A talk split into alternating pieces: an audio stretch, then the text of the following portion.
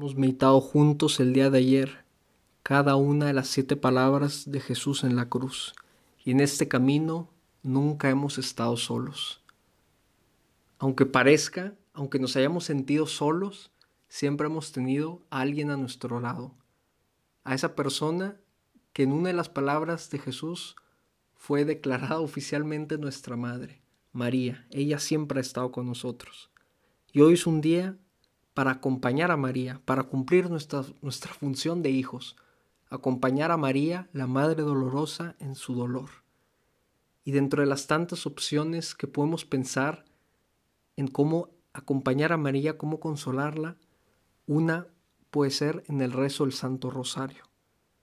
Acompañar a María y meditar junto con ella todos aquellos misterios que ella vivió en la fe y vivió con su Hijo.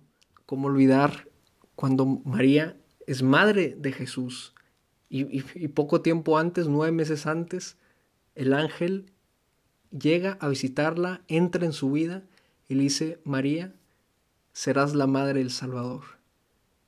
Y María acepta, María confía, hágase en mí según tu palabra, como rezamos en el Ángelus. Después María va a visitar a su prima Santa Isabel.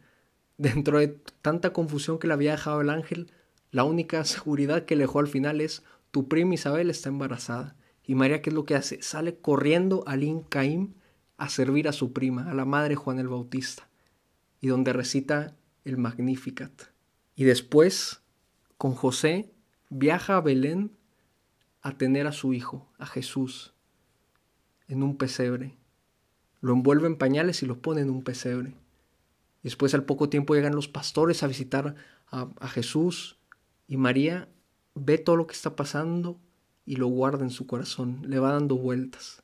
Después vienen los magos, a los pocos días va a presentar a su hijo al templo junto con José, donde el anciano Simeón les, les, diría que Jesús es luz para alumbrar las naciones y gloria a su pueblo Israel, pero al mismo tiempo una espada atravesará el corazón de María. Y María desde este momento está buscando cuándo se cumpliría esa profecía que se cumple ayer en la cruz. A los pocos años después de haber ido a Egipto y regresado, siempre confiando de, Dios y el Espíritu Santo que estaban trabajando a través de ellos, llevan a su hijo al templo a que conozca y se les pierde. Se les pierde Jesús y a los tres días después de estar buscando a su hijo, por todos lados lo encuentra en medio de los escribas y los doctores, haciendo preguntas y comentando, y todas las personas que lo veían se quedaban asombrados. Meditemos junto con María todas esas cosas que ella vivió, que ella pudo tocar y conocer en carne propia, todos los años de, vida oculta Jesús, esos 30 años con José y trabajando, y también todos los años donde Jesús ya estaba en la vida pública, y María seguía a Cristo, pero en silencio, aceptando que él tenía que cumplir ahora su función de Mesías. Otra forma de acompañar a María es simplemente con nuestra presencia. Vayamos hoy a aquella imagen que tengamos en nuestras casas o, aquella imagen de María que está en la iglesia y digámosle a María de corazón en un ambiente de oración, María, no me puedo ni imaginar por todo lo que estás pasando, ni se me ocurren palabras suficientes para consolarte pero quiero que sepas que hoy y siempre aquí estoy, María. Aquí estoy para ti. Una tercera opción que les propongo para el día de hoy acompañar a María es a través de una oración de corazón a corazón de gratitud. Una oración donde le decimos a María, María simplemente gracias. Gracias por el gran ejemplo que me das el día de hoy. Gracias porque aquella mañana en Nazaret, cuando se te apareció el ángel, y tú le dijiste que sí al ángel, pero le dijiste que sí a Dios, sí que se haga en mí según tu palabra, te mantuviste fiel y coherente a ese sí. María, ayúdame a mí también el día de hoy, el día de hoy y siempre a renovar ese sí. Yo también quiero hacer lo que Dios tiene pensado en mi vida. Dios tiene un plan para mí y yo, María, al igual que tú, siguiendo tu ejemplo y de tu mano, quiero decirle al Señor sí. Y por ese ejemplo que me das, hoy te quiero dar las gracias. Gracias María por el ejemplo que me das. Tú, María, que hace 33 años con un fiat confiaste totalmente al Señor, declarándote su esclava. He aquí la esclava del Señor, hágase en mí según tu palabra. Tú, que viajaste embarazada hasta Belén para ser madre del Salvador del mundo, y como no había lugar, junto con José tu esposo, has ido a un pesebre. Tú que has vivido la encarnación del Hijo de Dios, el Verbo hecho carne y habitó entre nosotros, has tomado a Jesús en, tus brazos y como hemos dicho lo has envuelto y lo has puesto en un pesebre Ayer has visto a tu Hijo morir en la cruz.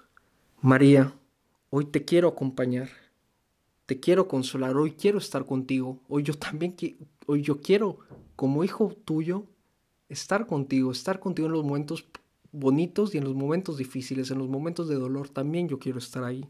Vayamos con María y démonos cuenta cómo al ir con ella, al ir con ella, consolarla, acompañarla, al final es ella la que nos acompaña a nosotros la que nos consuela a nosotros. Es María la que nos acoge como hijos suyos bajo su manto y nos lleva a entender todo lo que ha pasado. Es María la que nos llena de esperanza y de fe para esperar con mucha ilusión el día de mañana, donde Jesús resucitará. Es María la que nos ayuda a seguir avanzando. Yo no entiendo nada, estoy escondido, tengo miedo, pero estoy con María. El día de ayer, María ha perdido a un hijo, ha perdido a Jesús. Aquella profecía que hablábamos en los misterios del rosario de Simeón se ha cumplido. La espada atravesó y atravesó hasta el fondo su corazón. Y María, en toda esta tribulación, en toda esta tormenta que vivió, nunca perdió su vista en Dios, nunca perdió aquella fidelidad y coherencia con la que le respondió al ángel siempre se mantuvo firme.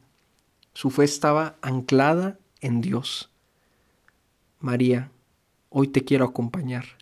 Y acompañándote aprendo tanto y tanto de cómo amar y conocer más a tu Hijo. Gracias María por permitirme estar aquí contigo este día y acompáñame durante toda mi vida.